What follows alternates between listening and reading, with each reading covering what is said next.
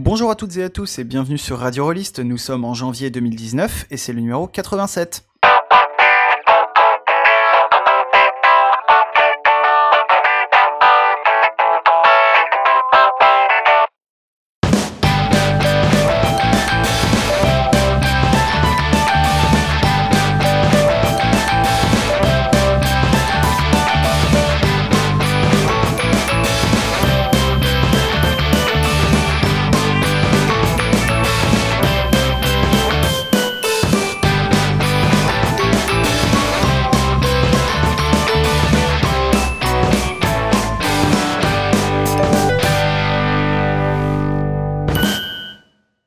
À toutes et à toutes et bienvenue euh, sur Radio Rollist. Une très bonne année Rollist à chacun et, chacune d'entre vous.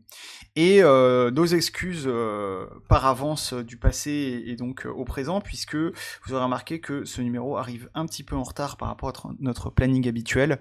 C'est qu'on a des petits problèmes de serveur en ce moment et voilà le temps de remettre le site en route. ça explique ce petit retard de publication. Néanmoins, je suis tout de même accompagné pour ce numéro par l'homme qui a de la voix, c'est-à-dire Julien. Non, j'en ai plus. Et l'homme qui a un long cas, c'est-à-dire Fabrice. Ni hao. J'ai vraiment beaucoup réfléchi à, ces présentations. Euh, pour euh, ce premier numéro donc de 2019, euh, eh ben, on commencera par la pastille de Monsieur Poire, comme à notre bonne habitude. Je vous parlerai ensuite de euh, Blaze in the Dark. Et euh, Fabrice finira par nous parler de Pour une poignée de SAPEC, le module de euh, coureur d'orage. Et donc, à tout seigneur, tout honneur, Julien, je te laisse ouvrir le bal. Oui, je tiens d'abord à informer les auditeurs, puisque on cache beaucoup de choses ici à Radio Rollist. Évidemment, je ne participe à l'émission que parce que Sinon, elle eût été vide, n'est-ce pas? Ah, Julien, ah, on, t'entend plus. Ah, je suis désolé, on a, on a perdu Julien. C'est dommage, il, il semblait sur le point de faire des révélations incroyables. bon, euh, un peu de sérieux tout de même. Ce soir, en cette nouvelle année, évidemment, je ne vais pas vous parler de nouveautés. Ça aurait été un peu étrange. Mais on va parler un peu de magie. C'est un sujet que je voulais aborder depuis un certain temps déjà dans ces petites interventions sur Radio Rollist. Et il se trouve que le sujet a été évoqué dans une émission récente que j'ai enregistrée ailleurs. Sur mes ondes habituelles, dirons-nous. Oui, c'est ça. Non, mais vas-y, fais-toi de la pub, hein, carrément. Hein. Oui, bon, écoute, puisque je le dis, euh, sur euh, les voix d'Altaride que vous pouvez retrouver un lundi sur deux sur euh, Twitch, YouTube en direct. Et Disponible dans toutes les bonnes librairies. Absolument. Et, pour un numéro écouté, plein d'autres numéros euh, à écouter. non, la magie. La magie dans un jeu en particulier, en fait. Une magie qui est à la fois freeform, qui demande des efforts de la part du joueur, et j'ai bien dit du joueur, pas du personnage, qui passe presque inaperçu quand on lit le livre de jeu pour la première fois, c'est la magie des chroniques des Féales. Les Chroniques des Féales, c'est un jeu euh, aux éditions Sans Détour, publié en 2012, qui euh, reprend l'univers de Mathieu Gabory dans ses Chroniques des Féales, donc un cycle de trois romans.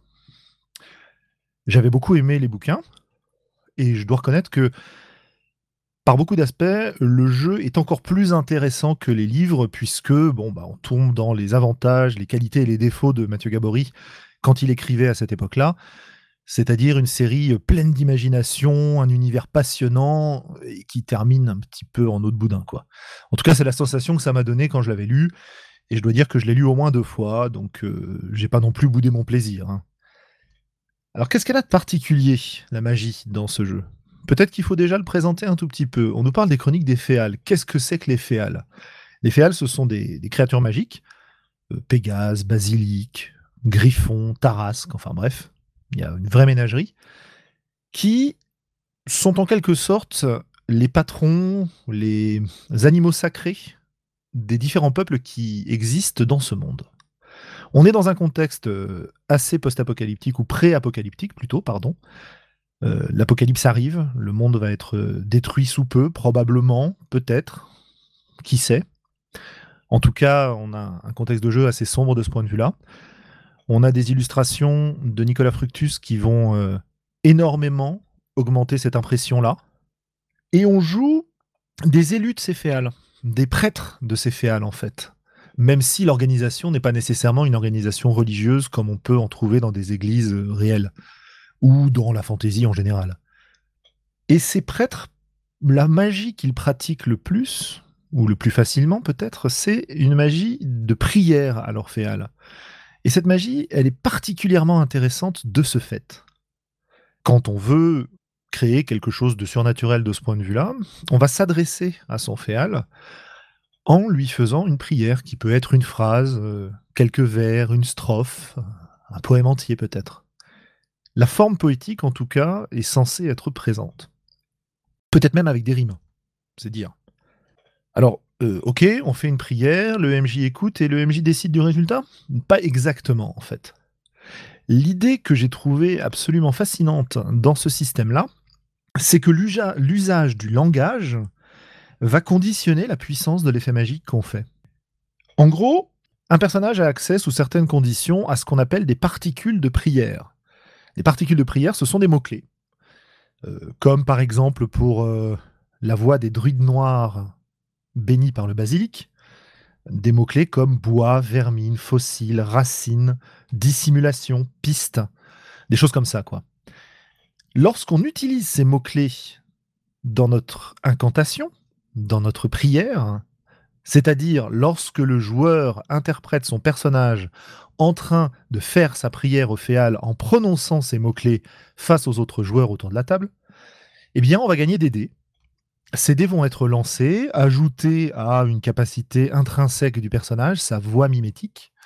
Et en fonction du nombre de succès obtenus, puisque c'est un jeu qui fonctionne avec des réserves de dés, etc., euh, des poignées de dés, en fonction du nombre de succès, on va avoir un effet magique plus ou moins cadré. Il y a quelques règles pour cadrer cet effet magique. Et c'est ça que j'ai trouvé formidable. L'idée d'utiliser des mots-clés pour obtenir un effet magique.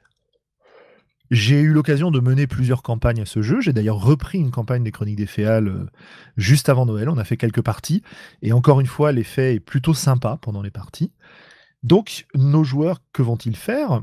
Eh bien, ils vont composer des petites strophes, des phrases avec ces mots-clés pour obtenir euh, l'objet de leur désir dans le cadre de la fiction du jeu. Exemple.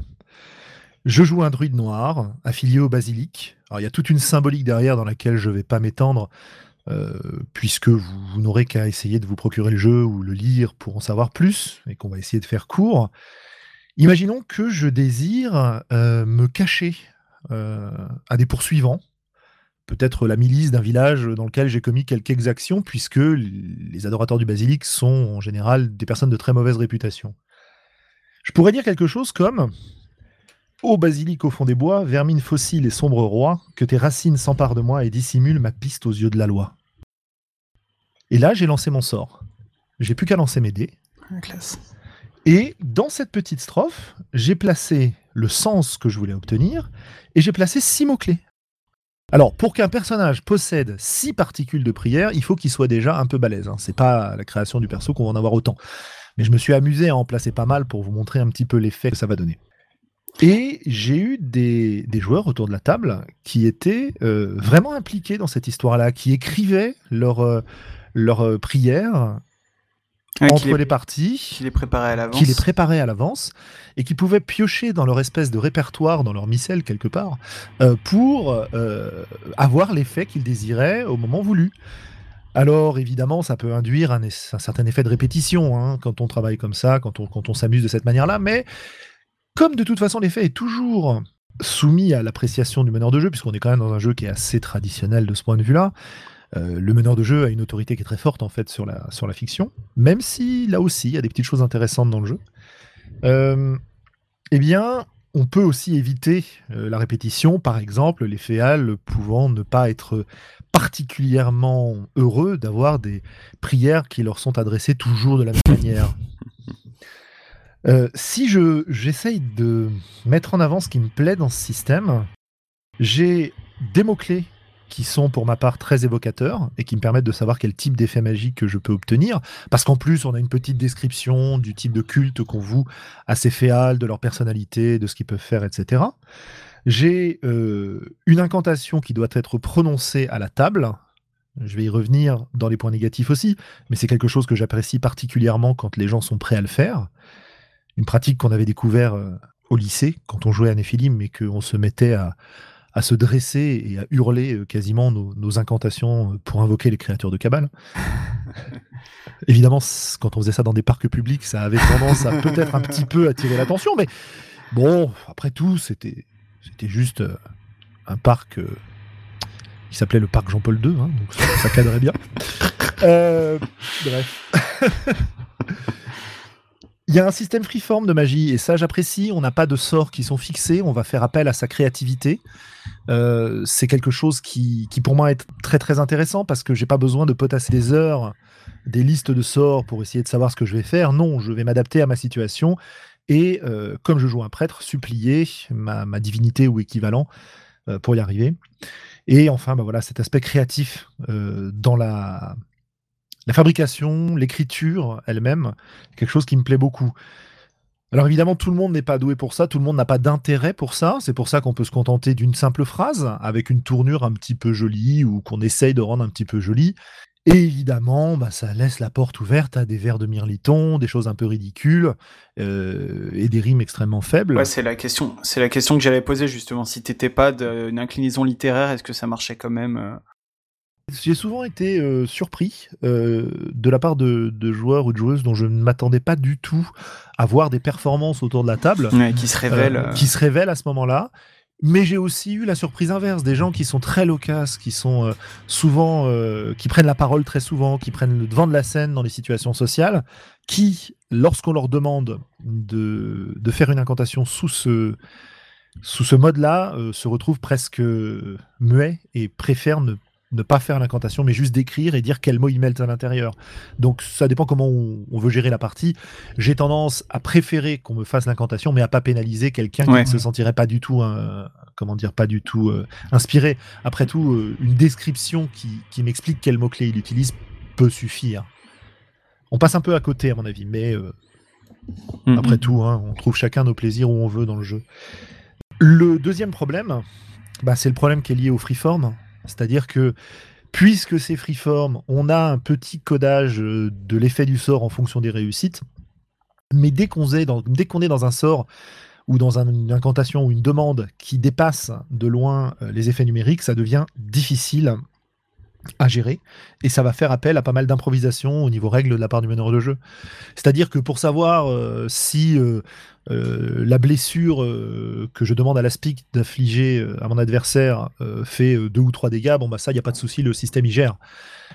si je veux savoir si mon ennemi est capable de mesurer le mensonge, si je veux lire ses pensées, accéder à sa mémoire ou modifier sa mémoire, par exemple, ça risque d'être un peu plus compliqué. Mmh, hein, voilà. Il y a des solutions, il y a des pistes, mais c'est pas toujours hyper facile. J'ai parlé du problème des, timides, des gens qui ne, veulent pas faire ces incantations ou qui ne se sentent pas le, courage ou l'envie ou le talent de le faire, euh, alors qu'ils adorent jouer ce genre de choses, qui seraient capables de les faire par écrit, mais pas de les dire à l'oral, par exemple. Bon, bah, il faut s'adapter dans ce cas-là. Et j'ai parlé de mots-clés inspirants. Bah, ces mots-clés inspirants, certains sont pas toujours clairs, ce qui fait que certains féals ont des particules de prière particulièrement faciles à utiliser, alors que d'autres sont un peu plus délicates, quoi. Et il y a des particules de prière qui sont vraiment très difficiles. J'ai pas parlé d'un dernier point. Juste, pardon. Ouais, vas-y, je t'en prie. Excuse-moi, euh, quand tu dis qu'elles sont plus difficiles, est-ce que ça a à voir avec le l'effet du sort? Genre, plus le sort est balèze et plus ça va être difficile de le caser, ou c'est vraiment euh, décorrélé euh? Alors non, quand je dis plus difficile, c'est il n'y a pas de difficulté si tu veux. C'est tu connais le mot clé ou tu ne le connais pas. Si tu le connais, tu peux l'utiliser. Si tu ne le connais pas, tu ne l'utilises pas. Hmm, mais, mais certains sont faciles à caser si tu veux, d'autres pas. D'accord, d'accord. Euh, si tu prends, allez, euh, je sais pas, tiens, j'ouvre le bouquin au hasard, je tombe sur la chimère. Euh, la chimère a une, une de ses incarnations, une de ses voix mimétiques qui est le Léord. les mimétiques, c'est les persos qu'on joue qui sont en train de se transformer plus ou moins rapidement en. Hein. D'accord. ok. Les, les particules, c'est armes, blessures, chair, cruauté, lutte, métal, puissance, territoire, trac. Ouais, ça va ça va quoi. C'est quand même relativement simple. Et si je veux aller dans quelque chose de, de plus difficile dans ce contexte-là, je prends le Seigneur Mirage des licornes, par exemple. Alors, il y en a qui sont faciles. Clarté, dune, drogue, épine, illusion, œil, rêve, rose, sable. Rose, euh, j'ai un peu de mal à savoir comment je vais l'utiliser dans la partie, quoi. Euh, bien sûr, on peut trouver, hein, euh, et ça va donner de la couleur à ces incantations. Mais comme je disais, ça va aussi dépendre beaucoup, beaucoup des joueurs et de ce qui les, Mhm. et de ce qui les inspire. Moi, j'ai tendance à, à avoir l'esprit suffisamment tordu pour trouver des solutions pour utiliser à peu près n'importe quel mot-clé. je Euh, confirme. voilà, tu confirmes. Mais je sais que ce sont des retours que m'ont fait certains des participants à mes parties en me disant que c'était un peu difficile pour eux parfois et qu'ils avaient la sensation d'avoir fait le mauvais choix, de se retrouver avec pas mal de particules, mais d'être jamais dans des situations où ils peuvent les utiliser. Parfois, c'est aussi très spécialisé. Euh, quand on prend le, la caladre, caladre, pardon, qui est euh, un, oiseau guérisseur, euh, bah, le père échevin, par exemple, ses mots-clés, c'est appel, avenir, communication, écriture, œil, onde, paix, prophétie, silence. Ça donne, comment dire, un caractère fort au personnage. Est-ce que c'est un caractère fort qui peut être utilisé dans les parties? Bah, On en revient évidemment à tous les, les défauts des systèmes traditionnels à scénario, etc. Si on joue avec un scénario qui n'est pas adapté à ce genre de situation, on a un peu raté. Ouais. Voilà. Mais ça reste pour moi une très très forte inspiration, ce système de mots-clés à caser dans ce qu'on est en train de dire, parce que euh, bah, d'une d'une part pour la magie, j'ai trouvé ça particulièrement élégant et particulièrement intéressant, mais on peut aussi le décliner dans d'autres domaines. J'avais imaginé, dans le cadre d'un défi sur le combat, sur les, courants alternatifs, où on cherchait des petites règles qui pourraient euh, donner des règles de combat un peu différentes, j'avais imaginé utiliser des mots-clés de ce genre euh, pour décrire son combat, ses actions de combat en casant les mots-clés. Et caser les mots-clés permettait justement, un peu comme dans Wushu ou ce genre de jeu, de, de gagner des dés, d'augmenter ses capacités. Hein. C'est pas non plus euh, complètement innovant. Il y a plein de jeux qui proposent ce genre de choses. Mais le fait que ce soit des mots-clés fixés que connaît ton personnage, on a un petit jeu qui peut être rigolo pour gérer les contres et les contre-attaques. Si on arrive à deviner dans la phrase de son adversaire quels sont les mots qui sont des mots-clés Ah, de son ouais. style de combat, on pourrait très bien s'en saisir pour l'interrompre et pour retourner la situation. Quoi. Donc Il y a, euh, il y ça- a des choses vachement créer, intéressantes. euh, ouais, c'est ça, ça peut même créer un, un effet un peu cinématographique où tu sais, euh, tu, tu fais un combat avec le type une première fois, tu te fais rétamer et après il y a la, la scène comme dans les films, genre ah, je connais tous tes coups spéciaux. euh, C'est exactement ça. Ah Ouais, ça c'est une bonne idée Au effectivement. moment où il t'explique qu'il va te t'écraser le crâne euh, du point de l'ours ou je sais pas quoi, tu fais Ah Point de l'ours, mais je connais cette technique et je sais ça. y répondre grâce à la ruse du renard ou je ne sais quoi. À Willwin, il y a un peu ça, ce système-là, avec les mots euh, qui représentent euh, des actions, etc., et qui ont un sens. euh, bon, Ah bah c'est formidable, alors faudra que je le lise un de ces jours. En tout cas, ce que je disais, hein, c'est pas d'une c'est pas d'une créativité absolue, mais c'est élégant, ça marche bien. En tout cas, quand nous on y jouait, ça marchait bien. Et quand on y joue en ce moment, on n'a pas beaucoup utilisé le système, mais ça marche plutôt pas mal. Et je ne peux que conseiller à tout le monde de, de jeter un œil de ce côté-là. Je ne sais pas du tout s'il sera possible encore de se procurer ce jeu. Je ne sais pas s'il est en rupture ou pas.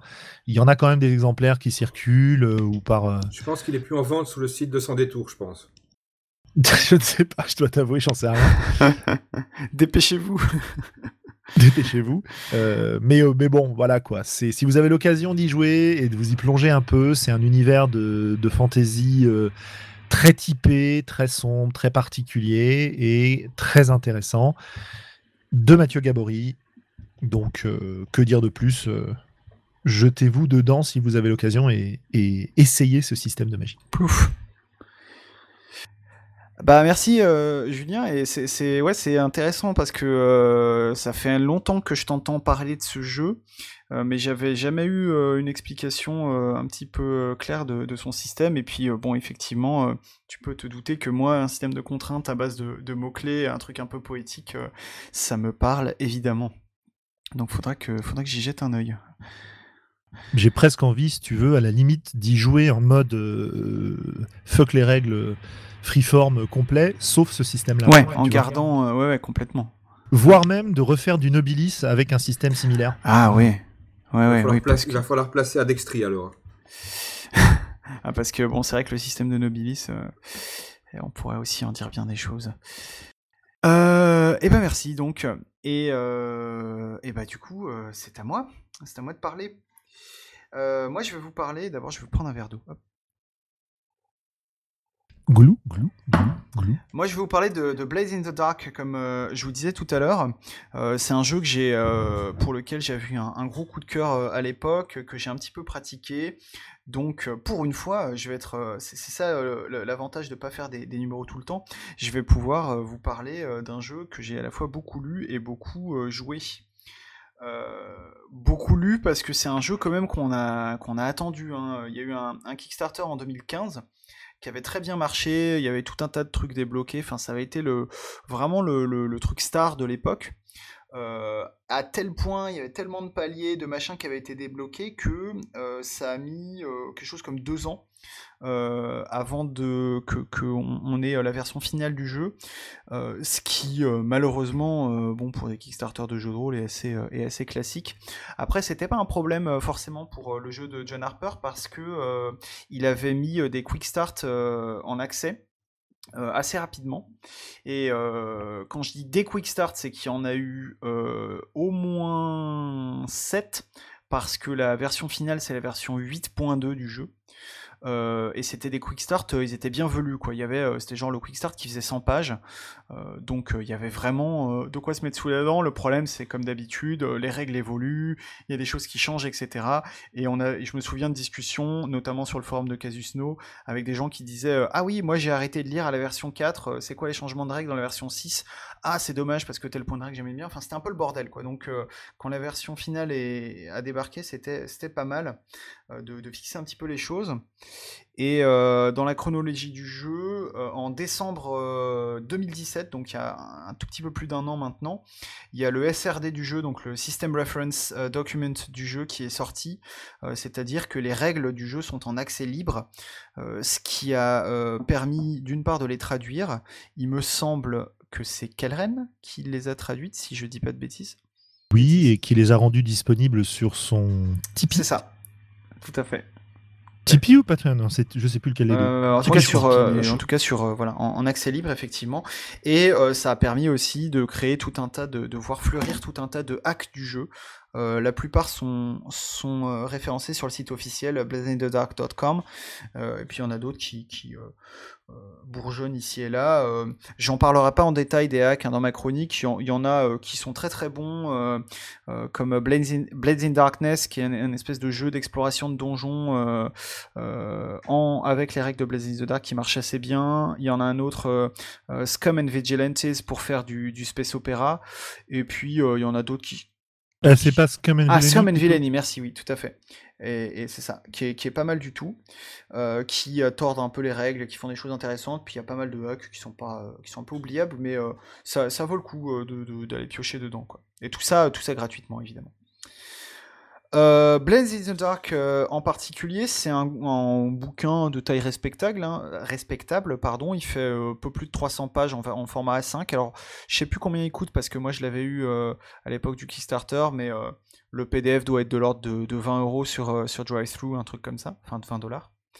Et le premier truc que je mentionnerai pour ce bouquin, c'est le design du bouquin. Euh, Au-delà de, juste le graphisme, les, les dessins, etc., je trouve que le design est vraiment impeccable. On sent que euh, John Harper, il a, des billes euh, euh, là-dedans, parce que euh, c'est un, bouquin euh, de jeu de rôle qui est extrêmement bien organisé, qu'il est très agréable de, parcourir et auquel il est très facile euh, de faire référence pendant une partie. Ce qui est pas plus mal parce que les règles peuvent être un peu complexes parfois. Euh, on a souvent euh, des points de règle qui tiennent en une page. Euh, donc ça, quand on lit en PDF, c'est super parce que tu as toute la règle sur la même page. Il y a des tas et des tas d'exemples euh, d'application des règles. Il y a des conseils. Il y a un index qui est très fourni avec des, liens cliquables pour la version PDF. Euh, Enfin, vraiment, je trouve que c'est du, très très beau boulot et, ça vaut le coup de le mentionner. Euh, donc dans Blaze in the Dark, on joue dans un monde euh, que John Harper euh, qualifie d'industrial fantasy. Donc la fantasy industrielle, c'est-à-dire que euh, c'est un peu comme du steampunk avec euh, un petit peu moins de fumée et un peu plus de charbon. Euh, ça se passe dans la ville de Duskville, qui est une, euh, ville euh, donc qui est coincée dans une, époque euh, très très vaguement euh, fin Renaissance. Où on a effectivement donc des éléments de steampunk avec des usines, des machines, etc. Avec un côté fantastique très prononcé par-dessus, puisque c'est un univers où il y a des démons, où il y a des fantômes. C'est d'ailleurs quand les gens meurent de ces fantômes qu'on extrait, alors je sais plus comment ça s'appelle dans le jeu, mais, mais ce qui va servir d'énergie à convertir en énergie électrique. Euh, donc il y a, tout un tas de, systèmes comme ça, de, conversion d'énergie avec euh, les créatures fantastiques. Euh, voilà, on est vraiment à cheval entre les deux. Donc voilà, on joue dans ce, monde-là et on joue dans cette ville-là. Le, un des, principes du jeu, qui est un peu le, ta gueule c'est magique du jeu, c'est que la ville est protégée par des espèces de barrières électriques, au-delà desquelles le paysage est complètement désolé et dévasté, notamment par des entités ectoplasmiques, ce qui fait qu'on peut pas sortir de la ville facilement. a priori, une campagne se déroulera entièrement à l'intérieur de cette grande ville qui est bien sûr euh, présenté euh, dans le détail et en grand détail euh, dans le bouquin. c'est important parce que dans ce jeu, on joue un groupe de criminels. C'est vraiment l'optique du jeu, ça vous propose de faire un, gang de criminels qui partent rien ou de presque rien. Au début d'une campagne, euh, vous, euh, avez tout juste réussi à négocier un, tout petit bout de, coin de trottoir euh, au gang du coin pour pouvoir y faire vos affaires. Et puis, au fur et à mesure des parties, vous allez faire des coups de plus en plus juteux, vous élever dans la hiérarchie jusqu'à devenir un, des, groupes de criminels les plus respectés des environs. Euh, et c'est pour ça que le fait de ne pas pouvoir quitter la ville est important, parce que bah, du coup, quand vous êtes recherché par les flics, c'est un peu plus compliqué, puisqu'on ne peut pas quitter la ville euh, aussi facilement. Euh, il y a une grosse influence PBTA hein, propulsée par l'Apocalypse dans ce jeu, puisque au tout début, les règles du jeu étaient un, dérivé assez proche de, l'Apocalypse, et puis ça a pas mal évolué au fil des versions jusqu'à devenir son jeu propre à tel point que maintenant euh, les hacks de Blades in the Dark, on, les appelle les jeux Forged in the Dark. Donc tout comme il y a des, euh, jeux propulsés par l'Apocalypse, il y a des jeux euh, forgés dans l'ombre, j'imagine qu'on dit comme ça. donc ça a vraiment engendré sa, propre école, quoi. les règles, comment ça marche? Alors je m'arrête un petit peu dessus parce que ça fait partie des choses où je trouve qu'il y a une forte différence entre la lecture du jeu et ce que ça donne autour de la table. Euh, c'est un jeu à base de D6. L'idée, c'est que pour faire un jet d'action, on lance un nombre euh, en gros entre 1 et 4 D6. Euh, on fait des jets qui correspondent à des traits. Euh, je, reviendrai après ces, ces fameux traits. Euh, on a des scores dans ces traits, donc si tu as un score de 3 en, euh, en, détruire par exemple, et que tu veux détruire un, gros mur, eh ben tu vas lancer 3 d6. je, simplifie, hein, mais c'est un peu ça le principe. On, on lance une poignée de dés, on prend le dé le plus haut, si le dé le plus haut est un 6, c'est un succès. Si on fait plusieurs 6, c'est un succès critique. Euh, si le résultat c'est 4 ou 5 du dé le plus haut, c'est un succès avec des conséquences. Et euh, si le résultat est entre 1 et 3, c'est un échec. Euh, succès, succès avec conséquences, échec, il faut un petit peu, comment dire, nuancer ça parce qu'en réalité, il y a aussi une, qui s'ajoute à ça euh, une histoire de, position et d'effet. Je rentre pas dans les, dans les détails, mais disons que euh, si vous êtes euh, en position désespérée, c'est-à-dire que par exemple vous vous battez contre un adversaire, il vous a acculé contre un mur et vous êtes dans une impasse, il n'y a aucun moyen de lui échapper, pour faire le jet de combat, ça va être une, une position désespérée. Alors que si c'est l'inverse, si c'est vous qui avez mis un adversaire au sol et vous êtes sur le point de lui donner le coup de grâce, ça va être une position contrôlée. Et selon votre position, un succès, par exemple, ne va pas avoir la même portée. Un succès avec une position euh, contrôlée, c'est euh, euh, je, me débarrasse de mon adversaire sans aucun problème d'une manière spectaculaire. Un succès dans une position désespérée, c'est j'arrive tout juste à lui, à lui échapper et maintenant je suis derrière lui, mais il me court après. Donc il y, a, quand même la, réussite est moins flagrante, quoi. je vous disais donc qu'il y, y, a différents traits. il y en a 12 euh, donc il y en a beaucoup hein, sur la fiche de personnage, qui tombent sous trois attributs, euh, qui sont des attributs qui vont être surtout utilisés pour euh, ce qu'on appelle dans le, jeu les, jets de résistance. Donc on a les jets actifs pour faire des actions et les jets de résistance pour par exemple quand vous prenez un coup euh, d'épée, quand euh, il y a un fantôme qui vous fait peur, etc. Ça va être des jets de résistance quoi en. Mais ça fonctionne à peu près pareil. les 12 actions, quelles sont-elles? Je vous fais la liste rapidement. On a Attune, donc quelque chose comme accorder, c'est-à-dire s'accorder au monde occulte pour avoir les fantômes, etc. commander, euh, consort, c'est-à-dire euh, fréquenter, euh, fréquenter le beau monde, etc. finesse, chasser, rôder, escarmouche, étudier, surveiller, influencer, bricoler et détruire. Alors quand je vous lis cette, cette liste, même un peu rapidement, vous vous dites peut-être, mais attends, il y en a qui se ressemblent un peu là, étudier et surveiller, c'est un peu la même chose. C'est fait. Ah bah non, non, non, non, non, étudier, je peux te le dire, euh, j'ai beaucoup d'étudiants en ce moment qui sont en position désespérée hein, pour, euh, c'est vrai qu'il y a, y a pour faire des jets là-dedans. Il n'y a, pas de bouquin qui s'appelle euh, Étudier et punir, par exemple, tu as raison. mais bref, bon, tout ça pour dire qu'il y, a des, y a des actions dont les, les intitulés, sinon les champs d'application se recoupent un petit peu, c'est fait exprès, puisque c'est un jeu où c'est le joueur qui va choisir comment il, il, il euh, aborde un obstacle et le MJ va lui dire euh, oui, euh, ça me paraît correct ou pas, mais, en général, le joueur est invité à se, justifier un petit peu, soit, enfin bon, en général, en, prenant son trait le meilleur, mais ça donne un peu un effet genre bon, c'est vrai que j'ai pas un bon score en en bricoler pour construire une bombe, c'est pas grave, je vais le faire avec accordé et du coup ça va être une bombe occulte. Donc ça, ça, ça, permet de faire des, petites, euh, des petits ajustements comme ça. Donc euh, voilà pour, euh, pour le système d'action de, de, base. Il y a des petites subtilités. Par exemple, on peut prendre du stress, des points de stress dans une jauge qui permettent de rajouter des dés. Le problème, c'est quand tu as trop de stress, tu gagnes des traumas. Et quand tu as trop de trauma, euh, eh ben, tu es juste éliminé du jeu. Ton personnage est, trop blessé ou trop stressé pour pouvoir continuer. Il y a un système hum, d'horloge là qui est vraiment piqué à Apocalypse World où il y a des actions où euh, en fait une réussite ça va pas être la, complétion de l'action mais juste une, avancée sur l'horloge. On va cocher une, deux, trois, quatre cases pour faire des actions complexes. Mais en gros voilà le, le, gros du système il est là quoi.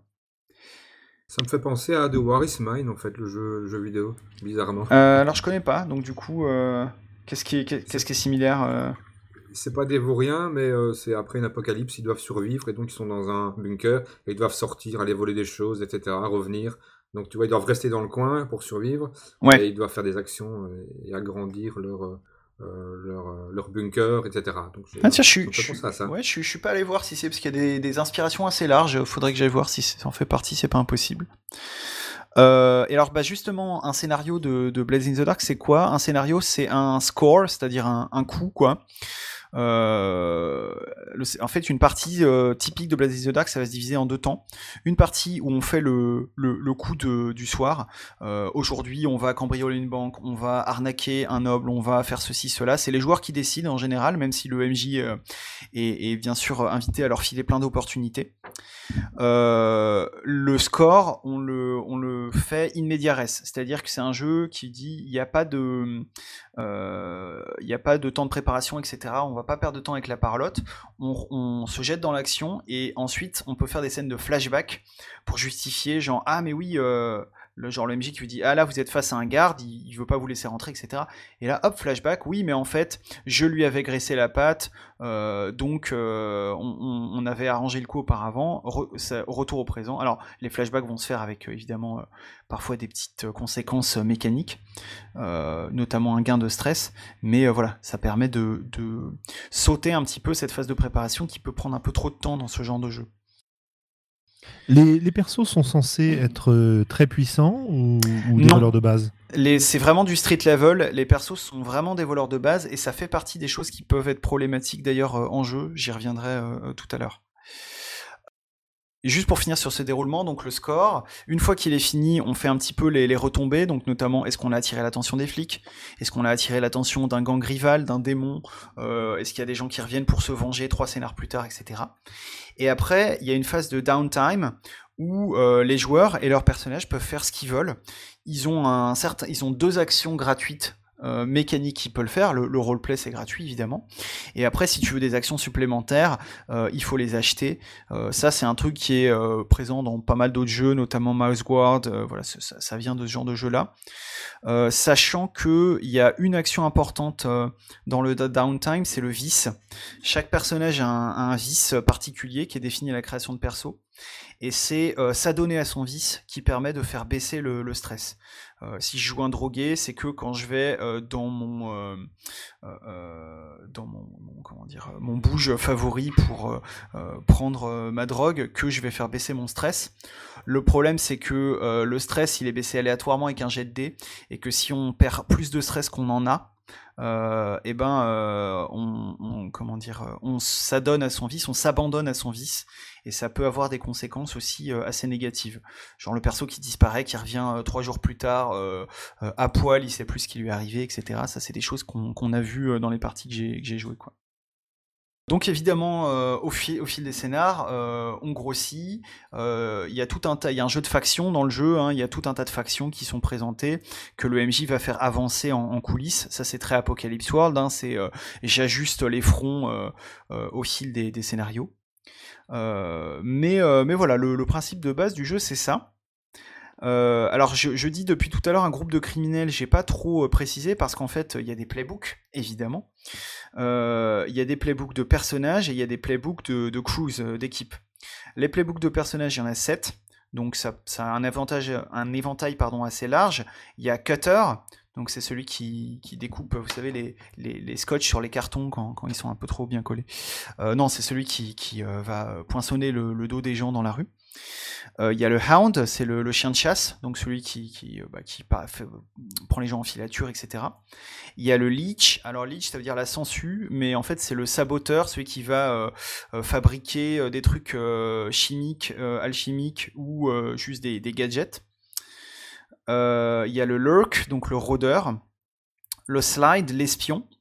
et le Spider, celui qui, donc l'araignée, celui qui va tirer les ficelles. Euh, qui aime bien quand un plan se déroule sans accroc. Euh, et puis le whisper, donc euh, c'est celui qui chuchote, c'est-à-dire en gros celui qui est en contact avec le monde occulte. Sachant que, évidemment, par exemple, si vous êtes whisper, vous pouvez quand même taper sur des gens, juste vous aurez un moins bon score en, escarmouche à la création de perso, quoi. Mais c'est pas mutuellement exclusif. Donc on se choisit un type de personnage et ensuite en commun avec euh, l'équipe on se choisit un cruise, euh, une équipe qui va déterminer le genre de, de coups qu'on est susceptible de faire. Les cruises il y en a 6, euh, il y a les assassins, donc bah, ils vont assassiner des gens. Il y a le, les bravos, donc bah, c'est ceux qui vont euh, féliciter les gens quand, ils ont bien réussi. Euh, non, les bravos, c'est les, les, gros bras en fait. Donc ils vont aller taper sur les gens qui n'ont pas payé leur, euh, leur raquette, ce, genre de choses. Il y a le On peut les faire en flashback, tes blagues, parce que des fois on les, les saisit pas. donc. oui, tout à fait. Mais ça, va, méchant. Ça, va, ça va te coûter du stress, hein, par contre. Je sais. Donc ensuite on a le, le cult, donc le culte, euh, bah, c'est pour celui-là il est, il est un petit peu euh, à l'écart des autres parce que c'est tout simplement pour jouer des, des, cultistes qui vont adorer un dieu impie et qui vont euh, donc faire des coups, ça va être aller voler l'idole du voisin, aller faire des sacrifices humains, ce genre de choses quoi. Voilà la routine habituelle. Il y a les hawkers, donc les, un hawker littéralement c'est un marchand ambulant. Euh, en l'occurrence c'est des, pourvoyeurs de vices dans Blades in the Dark, donc euh, c'est ceux qui vont s'occuper du euh, déplacement des cargaisons de drogue, ce genre de choses. Il y a les shadows, donc ceux qui, agissent dans l'ombre, donc c'est plutôt des espions que, les, assassins.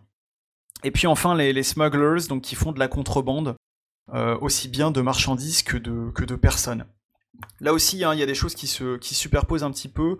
Euh, c'est fait exprès et euh, je dois préciser que euh, dans les bonnes choses du bouquin, il y a tout un tas de, enfin il y a plusieurs tables aléatoires qui permettent de générer des exemples ou des opportunités de, de coups à, offrir au PJ assez facilement. Donc même quand on n'est pas très inspiré, on se dit mais pour des bravos, qu'est-ce que je peux leur proposer? Il y, a, il y a suffisamment d'exemples dans le bouquin pour que, que ça donne une bonne idée quoi. Donc normalement, on n'est pas bloqué, quel que soit le type d'équipe que les, que les joueurs choisissent. Voilà, je passe un peu sur, euh, sur le reste euh, du bouquin, même s'il est aussi intéressant. Il y a des options pour euh, jouer un peu plus le côté fantastique du jeu. Notamment, on, peut jouer un fantôme, on peut jouer un vampire, on peut jouer un automate. ce qui permet notamment que si un perso meurt, ben, on peut le faire revenir sous forme de fantôme, même si ça donne tout de suite un, goût assez particulier à la partie, on change un petit peu d'ambiance quoi. Et puis, il y a deux gros chapitres qui sont vraiment très très bien faits, en plus du chapitre de, background qui, décrit euh, toute la ville, quartier par quartier, les différentes factions, les grands PNJ, l'histoire de la ville, la culture, euh, ce que mangent les gens, à quoi ça ressemble, les, vêtements typiques, etc. Euh, il y a un gros chapitre How to Play, comment jouer, qui est, très touffu et qui est plein d'exemples et de bons conseils, aussi bien pour le MJ que de que, pour les joueurs, hein, aussi des conseils de bonne pratique, comme on dit. Et puis Running the Game, qui est un, chapitre vraiment plus pour le MJ, euh, où euh, là aussi on donne tout un tas de, tout un tas de, conseils, notamment, ok, mais euh, quand un joueur fait un succès avec conséquence, ça veut dire quoi? Qu'est-ce que vous pouvez faire en jeu, etc. Donc on est, on est vraiment pris par la main. Et à la lecture, on se dit, euh, enfin moi je m'étais dit, je l'avais lu plusieurs fois, que c'était vraiment un jeu euh, qui était très très prometteur, j'avais très très envie d'y jouer. Et on a fait une campagne euh, l'été dernier qui a dû durer peut-être une dizaine de séances, un petit peu plus il me semble. Et malheureusement, je dois dire que ça a été un petit peu la douche froide. Euh, pour plusieurs raisons, j'en pointerai euh, deux en particulier qui me semblent importants d'avoir en tête si on veut se lancer euh, dans une campagne du jeu. c'est pas, pas un, jeu que je trouve raté en soi, mais je pense qu'il y a des choses qui sont pas visibles à la lecture qu'il est important de, de voir. La première, c'est comme tu le disais Julien, on joue euh, des gens qui partent de rien, quoi. C'est-à-dire on joue vraiment des, niveaux zéro. Ils commencent euh, dans le caniveau et ils vont devoir se hisser à la, force du poignet. Et le problème, c'est que euh, ce niveau de départ, il est pour moi incompatible avec une des promesses du jeu qui est vous allez jouer des criminels euh, de manière cinématographique, euh, des gens qui n'ont pas froid aux yeux, qui vont mener des coups extraordinaires, etc. Bah, le problème, c'est que au début du jeu, si vous vous lancez dans des coups qui sont beaucoup trop élevés pour vous, genre on va aller cambrioler la banque ultra sécurisée du coin pour se faire un nom alors qu'on n'est rien du tout, bah vous allez vous ramasser comme des grosses merdes quoi. Et euh, le truc, c'est que la mécanique du jeu fait que c'est toujours des spirales euh, descendantes. C'est-à-dire que euh, tant qu'on fait des succès, ça va. Mais quand on commence à faire un succès avec une conséquence, bah, cette conséquence, pour pouvoir la réparer, il va falloir faire un deuxième jet. Si sur ce deuxième jet, on a encore une, autre conséquence, ça va faire une conséquence à la conséquence. Et ainsi de suite. Donc en fait, au bout d'un moment, on se retrouve vraiment sur un bateau qui prend l'eau, à écoper de toutes parts.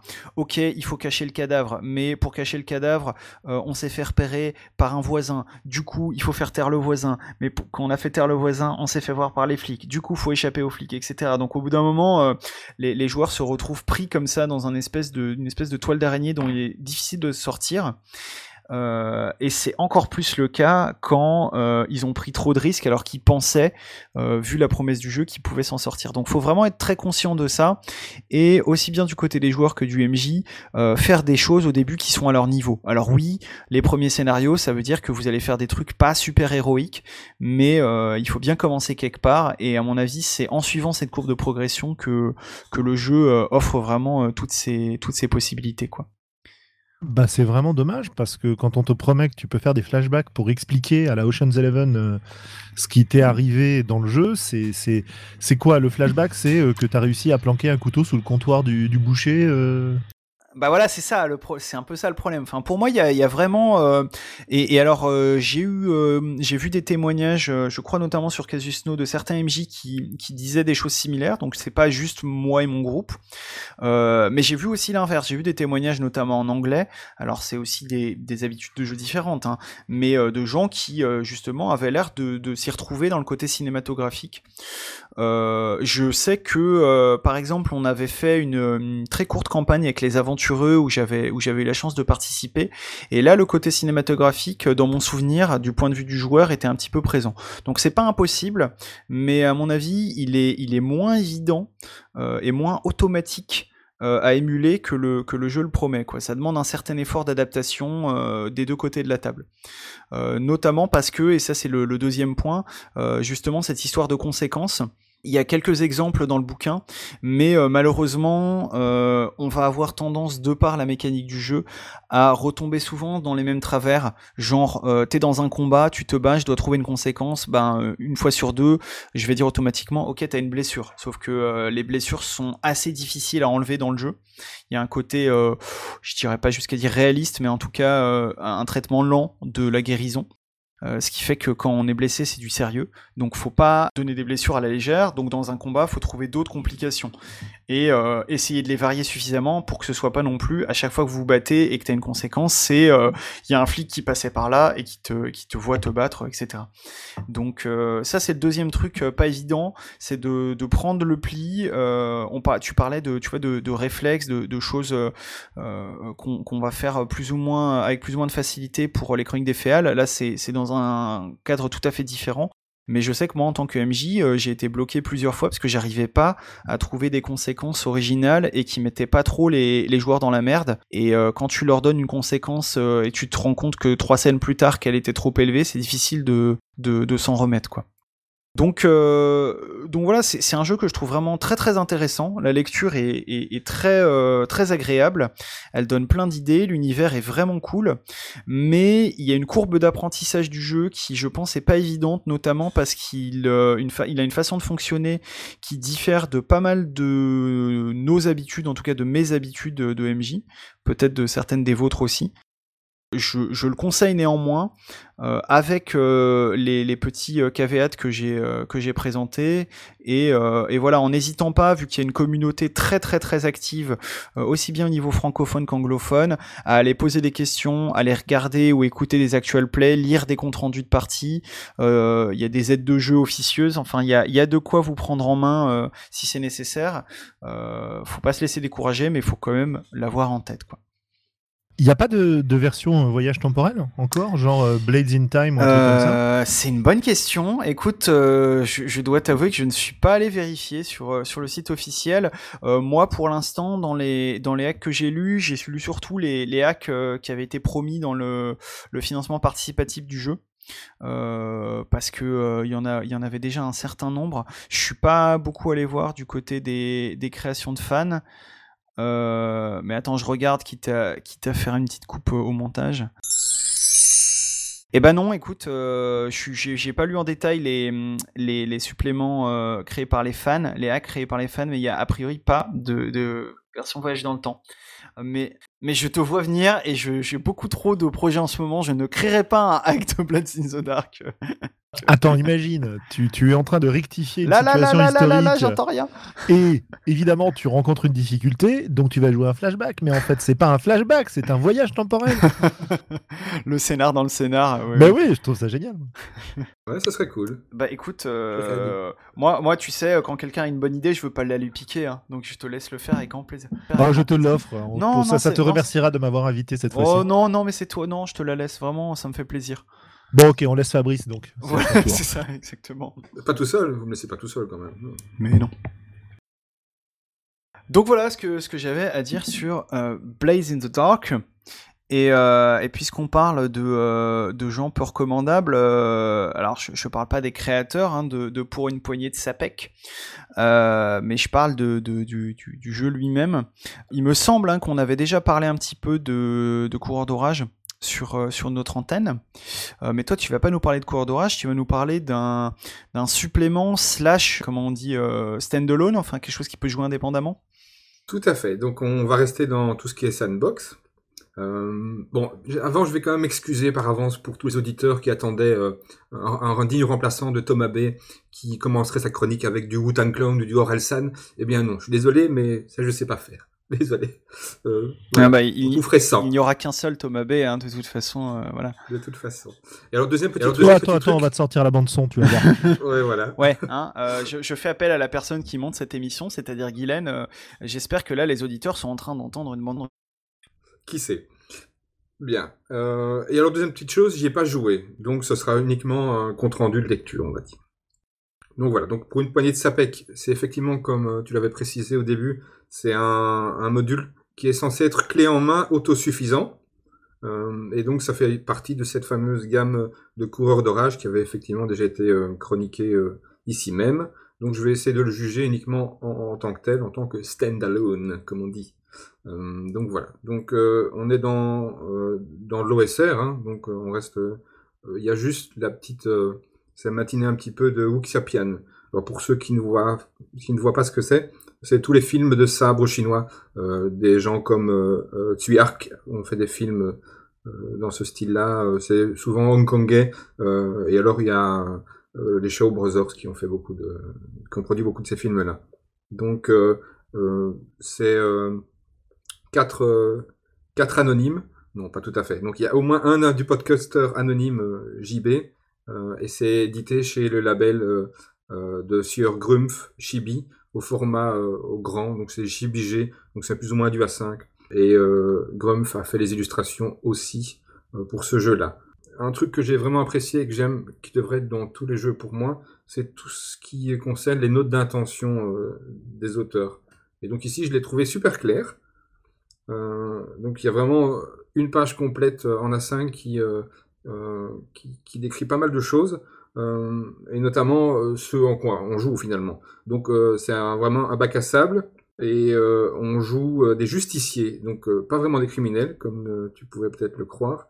C'est des experts en, arts martiaux et en fait c'est des assistants des, juges dans une région tourmentée qui s'appelle Zu.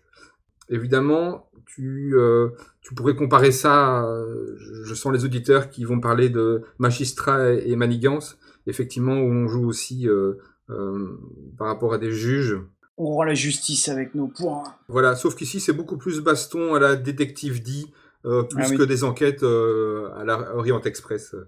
ah bah c'est excellent, ça dit donc. Tout à fait. Et donc, c'est beaucoup c'est pas historique en fait. Donc parce que contrairement à, d'autres jeux ou comme Willin, c'est vrai qu'ils sont beaucoup plus ancrés sur l'historique. Là, c'est vraiment la mise en scène, des films d'action euh, hongkongais, quoi. Donc c'est vraiment dans ce, dans ce style-là.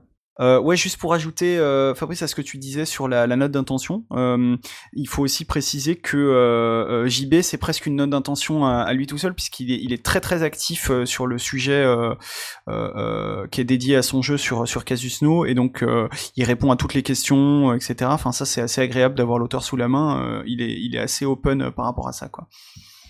Tout à fait. Euh, et euh, donc voilà, donc je reprenais un petit peu sur. Euh, ça misait beaucoup plus sur l'ambiance que sur l'historique. donc le, meneur de jeu, c'est vraiment un metteur en scène. il utilise. Enfin, il demande l'utilisation. par exemple, quand ton personnage fait une action, tu peux utiliser les décors. Il faut du rythme. Il faut que les héros virevoltent, bah, comme dans vraiment les films d'action hongkongais. et si le meneur de jeu, il voit que ça manque d'action, il peut faire intervenir il peut même faire du Deus, Deus ex machina s'il veut. Euh, et euh, il peut même, oui, oui, on peut même oser donner une liberté narrative aux, joueurs pour, pour améliorer cette mise en scène quand son personnage fait une action. Donc ça, oh, quelle horreur. Je peux vraiment jouer là-dessus aussi. Euh, bon, je l'ai pas testé, malheureusement, j'aurais bien voulu, parce que je ne suis pas habitué à ce genre de pratique. Je suis plutôt un, un meneur de jeu classique euh, qui n'utilise pas beaucoup euh, euh, ce genre de choses et je devrais euh, m'investir plus là-dedans. Faute de temps, malheureusement, je n'ai pas cette possibilité pour le moment. Voilà. Donc, euh, voilà, ma, ma, la, suite, ce sera un petit peu de création.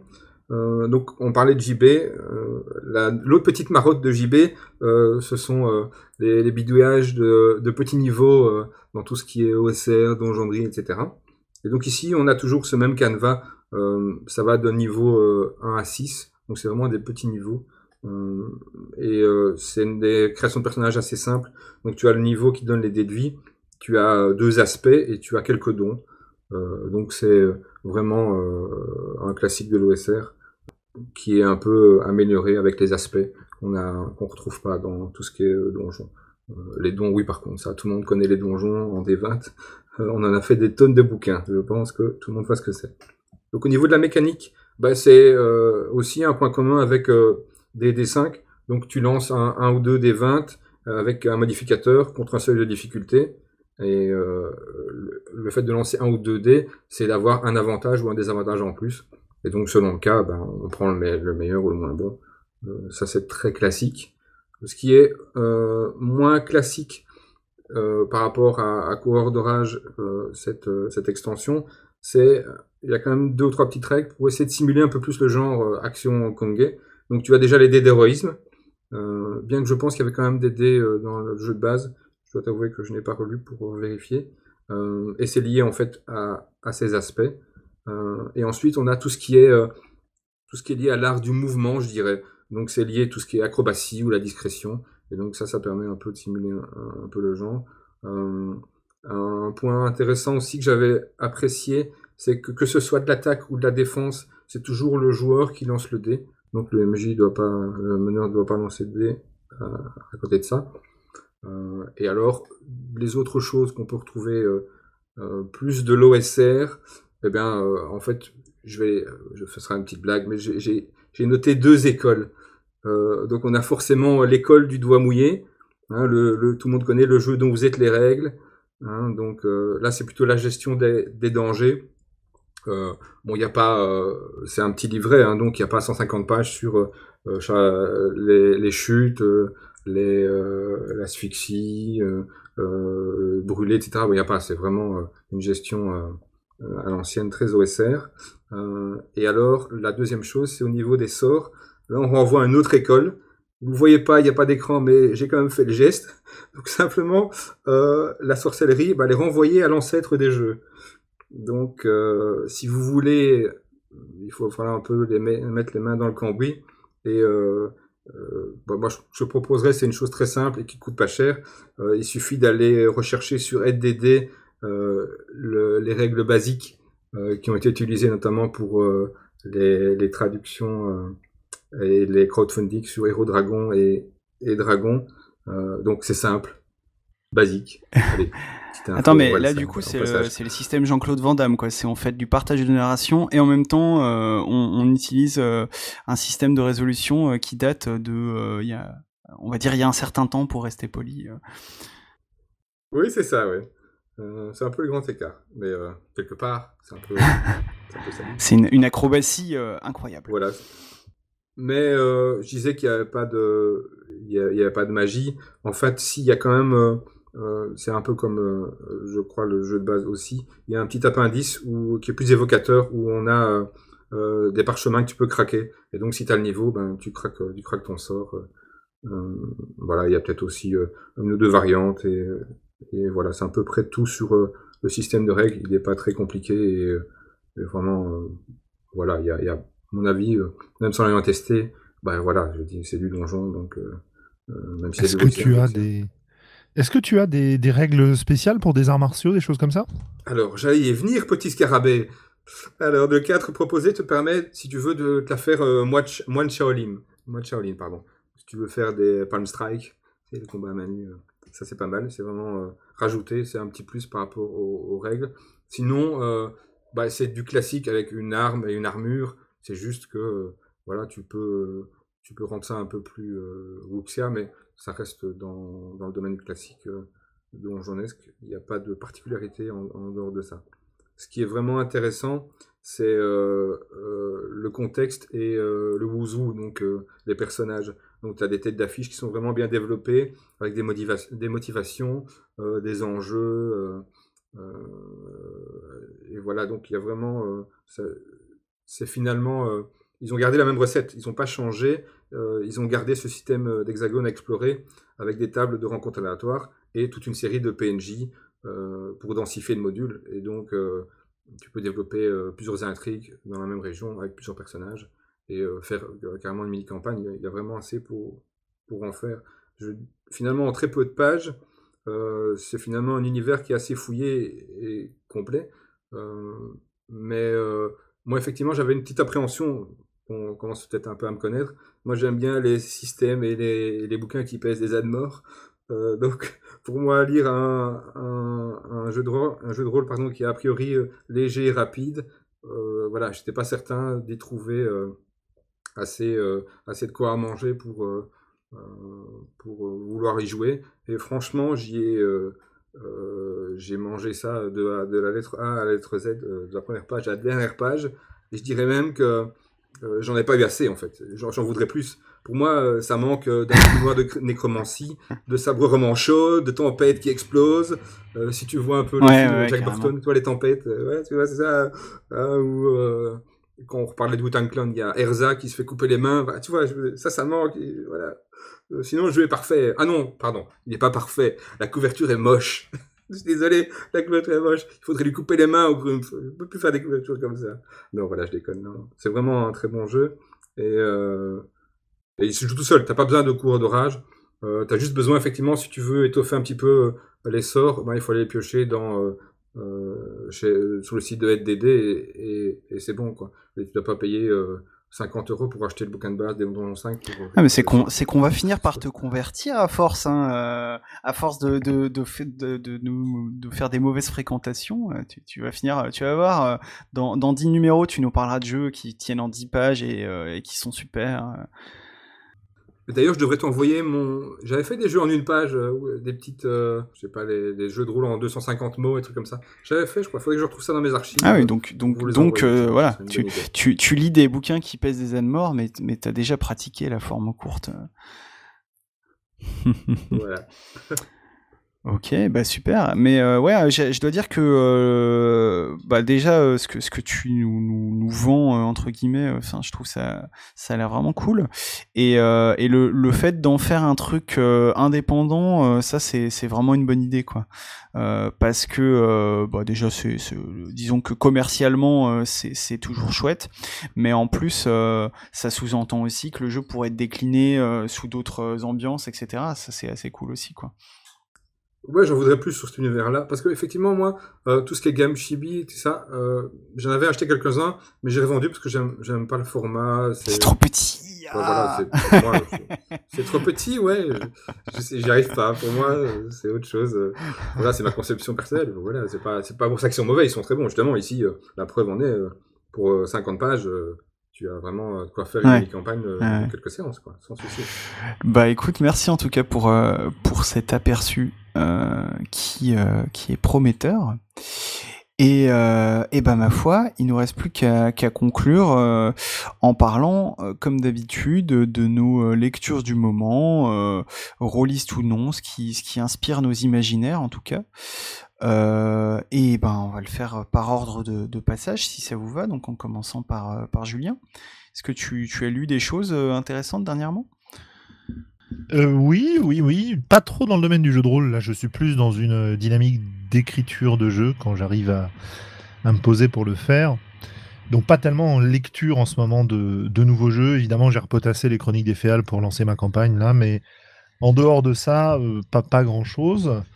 En revanche, en termes de romans, je suis en train de lire une série de Adrian Tchaïkovski qui n'est pas traduite de fantasy, qui s'appelle je crois que la série s'appelle Shadows of the Apt. Et euh, le roman que je viens de terminer dans cette série-là, c'est le deuxième qui s'appelle Dragonfly Falling.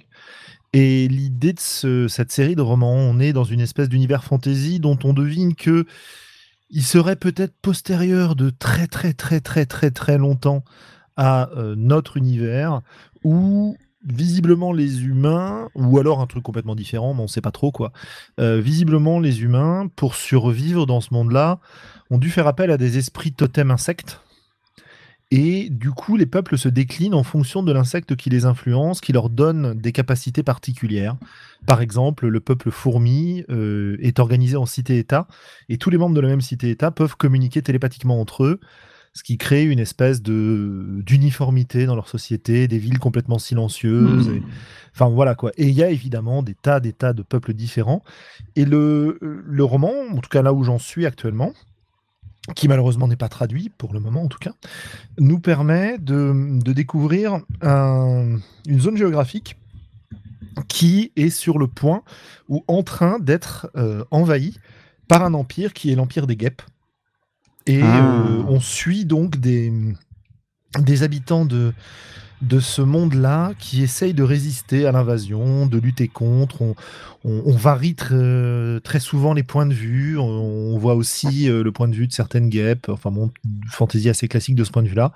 C'est un monde qui est presque steampunk aussi, parce que euh, on y apprend par exemple que les peuples fourmis, scarabées, mouches, etc., euh, qu'on appelle les peuples aptes, sont des peuples qui sont capables de comprendre les machines et donc on voit euh, de l'arbalète au train à, vapeur, euh, aux dirigeables, euh, enfin bon, aux, aux, ornithoptères, enfin bon, bref, il y a des tas et des tas de, de choses comme ça, de machines étranges. Et ce qui est très rigolo, c'est qu'ils ont renversé l'ordre ancien, où ils étaient gouvernés par les, papillons de nuit, les mantes et les araignées, notamment, qui sont des peuples qui sont restés euh, non aptes, c'est-à-dire des personnages qu'on rencontre dans le bouquin, qui ne comprennent pas comment fonctionne une arbalète, ou qui ne savent pas ouvrir une porte avec une serrure, par exemple. voilà. Mais qui auraient accès à des puissances magiques anciennes, on ne sait pas trop, euh, qui apparaissent petit à petit dans les romans mais dont on comprend qu'elle ne fonctionne pas du tout de la même manière que la, que la science et que ce qu'ont découvert les peuples aptes. Et donc on est dans cette espèce de confrontation entre euh, une tradition d'un monde imaginaire contre la modernité de ce monde imaginaire, euh, une grande saga. Enfin, c'est très, très sympa, quoi. Et je crois qu'il y a une dizaine de tomes, donc à mon avis, je suis dessus pour un, un moment. ah ouais, quand même. Ah, ça a l'air assez cool, effectivement. Je connaissais pas du tout et donc euh, j'allais faire une blague sur Tchaïkovski, mais je, vais m'abstenir. Sachant que l'auteur est évidemment rôliste, hein, que j'ai eu l'occasion de le rencontrer au, aux Utopiales, qu'on a discuté un peu, et qui a aussi, je crois qu'il y a un de ses derniers romans qui a été traduit et dont on m'a dit le plus grand bien, mais j'avais vraiment envie de, commencer par euh, cette série-là après en avoir discuté un peu avec lui. Quoi. Ah, donc ça veut dire que le mec, euh, il, faut, il faudrait pas le pousser beaucoup pour qu'il y ait un jeu tiré de son bouquin, quoi. Écoute, je lui en ai pas parlé, je sais pas si ça a été fait ou pas. Je sais qu'il a écrit ou qu'il écrit un peu pour le jeu de rôle, si j'ai bien compris. Euh, je pas, pas quelqu'un que je connais personnellement non plus. Hein, j'ai juste discuté un peu avec lui. Euh, mais euh, ouais, euh, c'est c'est une chose est sûre, euh, il fait du jeu de rôle, il adore le jeu de rôle, donc euh, peut-être, oui, peut-être qu'il pourrait y avoir un, hmm. jeu autour de ça. Peut-être même que ça existe déjà, hein, parce que bah avant, euh, avant novembre de cette année, je n'avais jamais entendu parler ni de l'auteur ni de de sa série. Donc bon, j'ai pas une culture non plus gigantesque dans ce ah, domaine. Faudra, faudra y jeter un œil effectivement, parce que c'est vrai que ça ça, ça, promet des, des trucs vraiment très cool, quoi. Bah moi de mon côté, euh, je me suis remis. Alors il me semble, il semble que c'est quelque chose que j'ai dont j'ai déjà parlé, donc je vais essayer de pas faire de redite, mais malheureusement encore une fois, site en rade, tout ça, tout ça, j'ai pas pu vérifier. Donc désolé si je me répète. Euh, j'ai repris la lecture du euh, le, le, jeu de rôle Le Roi en jaune, donc de Yellow King RPG, qui était sorti, euh, enfin qui avait été financé par Vincent Participatif et qui est sorti chez Pelgrane euh, alors je crois qu'il va sortir, à vrai dire, le, le, les, la version finale des fichiers a été donnée aux, contributeurs, mais, mais je crois pas que ce soit sorti officiellement pour les clients. Euh, c'est un jeu euh, Gumshoe, euh, donc voilà, hein, comme, comme toujours, Gumshoe, on, on, aime ou pas. Mais par contre, le, le principe, c'est un jeu à campagne et le principe est vraiment super. Euh, c'est un jeu en quatre volets qui va suivre des personnages à différentes époques. Euh, qui vont se retrouver liés entre eux euh, pour des raisons qu'ils vont peu à peu découvrir et euh, qui tournent toujours autour de cette fameuse pièce du roi en jaune et de, de Astour et de Carcosa et tout ça. le premier volet, il se passe à Paris en 1895. On y joue des étudiants pendant la Belle Époque qui, qui découvrent cette, cette pièce et cette pièce qui fait pénétrer une autre réalité dans la leur. Euh, le deuxième volet s'appelle The Wars. Euh, il se passe en 1947 dans une euh, deuxième guerre mondiale alternative où on devine en arrière-plan que ce serait le roi en jaune et ses sbires qui tireraient les ficelles d'une guerre qu'ils étirent pour leur bon plaisir et donc voilà, on joue des soldats en situation de guerre, mais avec des choses occultes qui vont se passer dans les tranchées, etc. Euh, le troisième volet s'appelle Aftermath, donc les, retombées. Euh, on joue de nos jours en 2018, enfin 2019 pardon maintenant, euh, aux États-Unis, mais on joue dans une dans des États-Unis alternatifs qui se remettent tout juste de plusieurs décennies d'un empire totalitaire et occulte. en gros, c'est 1984 avec des tentacules, quoi. Et en fait, cet empire vient d'être renversé. Les personnages faisaient partie de la résistance, ils ont participé à, la rébellion contre l'Empire, et maintenant, ben, faut reconstruire. Donc, il faut reconstruire, sauf qu'il y a pas mal des, des, entités et des créatures étranges qui sont encore là. il faut reprendre sa vie comme avant, et, comment on fait, quoi. Ça c'est le, troisième volet. Et puis le quatrième volet, This is Normal Now. on joue également dans, une, dans des États-Unis contemporains, donc en 2019.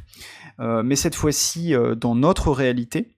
Euh, mais dans notre réalité dans laquelle commencerait à s'insérer petit à petit des choses occultes et étranges provenant de l'univers du roi en jaune, avec cette spécificité que dans le quatrième volet, on joue en fait des versions parallèles, alternatives de, des personnages du troisième volet.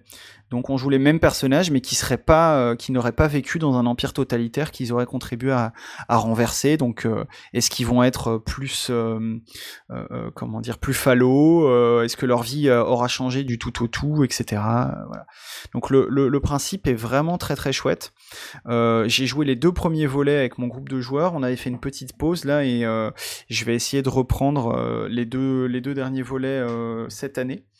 Euh, et, donc du coup, bah, j'ai relu euh, les livres maquettés, mis en page, etc. Parce qu'avant, j'avais eu accès qu'à des versions de, travail de l'auteur. Et c'est très très chouette, quoi. Les, scénarios sont, sont, très bien. Euh, l'univers est, est, vraiment très très inspirant.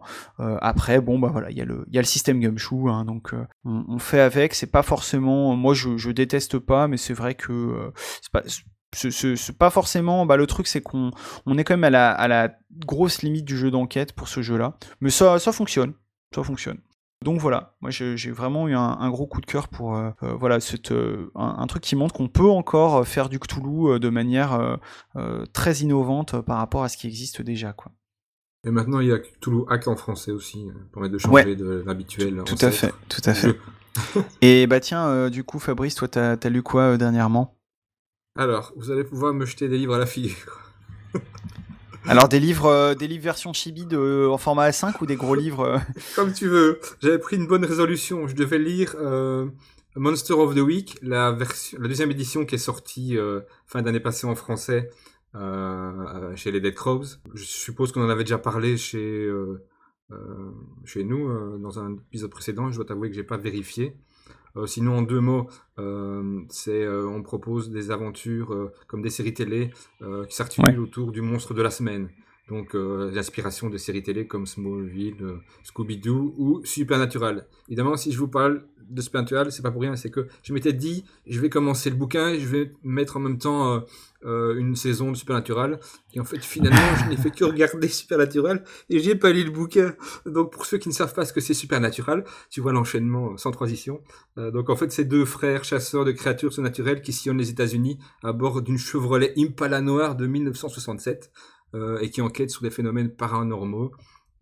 et donc, c'est toutes les superstitions, le folklore, les mythes, etc. américains, légendes urbaines, etc. Euh, donc voilà, toutes les saisons sont pas. Euh, ouais, moi je, je vous conseillerais. Euh, moi j'ai arrêté vers la saison 9, je crois. Et je, en fait, les cinq premières saisons, c'est c'est un, un, même showrunner qui avait une vision très précise du de son univers, etc. Et donc les cinq premières forment un, un, arc narratif complet. Et je pense qu'on peut s'arrêter. enfin après, ça change vraiment de ton, quoi. Donc ça devient autre chose, je, je trouve. C'est très rigolo ce que ça redevient, ce que ça devient après en fait. La série prend des habitudes et des codes et elle s'auto-référence en permanence. Ouais, et c'est très méta. Euh. Ouais, et c'est assez rigolo à voir parce que euh, tu as vraiment des comment dire dans les premiers épisodes euh, faire que les chasseurs fassent un sort pour trouver la trace d'une créature surnaturelle tu vois c'est un truc un peu exceptionnel bizarre il faut pas trop tout ça ils savent pas. Et dans les derniers épisodes, euh, bon, bah voilà quoi, ils font de la magie pour euh, passer euh, dans des mondes parallèles. Ah, les, vampires par paquet de 10. je, suis, je suis mort pour la troisième fois, oh là là. Oui, mais cette fois, c'est la dernière. ouais, c'est ça. Mais, mais la série est très sympa et effectivement, comme tu, enfin, ça m'étonne pas que tu sois tombé dedans, Fabrice, parce que c'est clair que c'est une, une mine à idées pour pour un rôliste, quoi. Tout à fait, tout à fait. Donc, donc ouais, ouais, non, non, je, je, je conseille néanmoins. Voilà. Mais promis, euh, je m'attellerai à lire Monster of the Week. bah écoute, mais, mais je pense que à la limite, Supernatural, c'est presque un supplément pour le jeu, quoi. Donc c'est pas grave si tu commences par le supplément. T'as as quand même, c'est-à-dire c'est une série dans laquelle tu as quand même un, prophète. Bon, je spoil un peu, hein, donc voilà.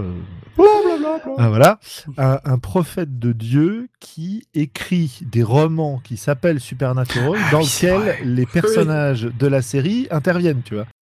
Ouais, ouais, il y, y, a un épisode euh, un peu vertige comme ça où ils se rendent à, une, à une, un équivalent de la Comic Con pour se rendre compte qu'ils sont des héros euh, de romans, mais dans leur propre monde. Enfin, ça part complètement. Euh. C'est, c'est une série qui aime beaucoup les. Enfin, au bout d'un moment, ils se sont permis pas mal de choses et qui aime beaucoup les épisodes concept aussi. Donc, ils ont, ils ont vraiment osé pas mal de choses. donc c'est, c'est, c'est assez cool. Après voilà, le truc c'est que forcément, hein, au bout de 14 saisons, tu tournes un peu en rond. Voilà, il paraît quand même des séries dérivées, mais j'ai pas été voir. Ouais, ouais, non, le, le, le, vice, le vice a, des limites quand même. juste, juste pour euh, un dernier élément qui m'a vraiment fait mourir de rire, mais je pense pas qu'il, enfin, à mon avis, il n'est pas voulu. Il faut savoir que dans les dernières saisons, je sais plus si c'est la dernière ou les deux dernières, il y a quand même des interactions avec un monde parallèle qui s'appelle, je vous le donne dans le mille, Apocalypse World. Ah oui, ah, c'est vrai. Oui, oui, j'avais vu cette allusion, mais j'avais lu le résumé de l'épisode et je crois que ça n'a rien à voir pour le coup. Mal, bah, c'est un monde qui a subi une apocalypse en fait. Et il le désigne sous ce nom-là. Et donc c'est super rigolo de d'entendre parler Supernatural quand tu penses à Monster of the Week qui sont en train d'arpenter un monde qui s'appelle Apocalypse World. c'est clair, c'est clair.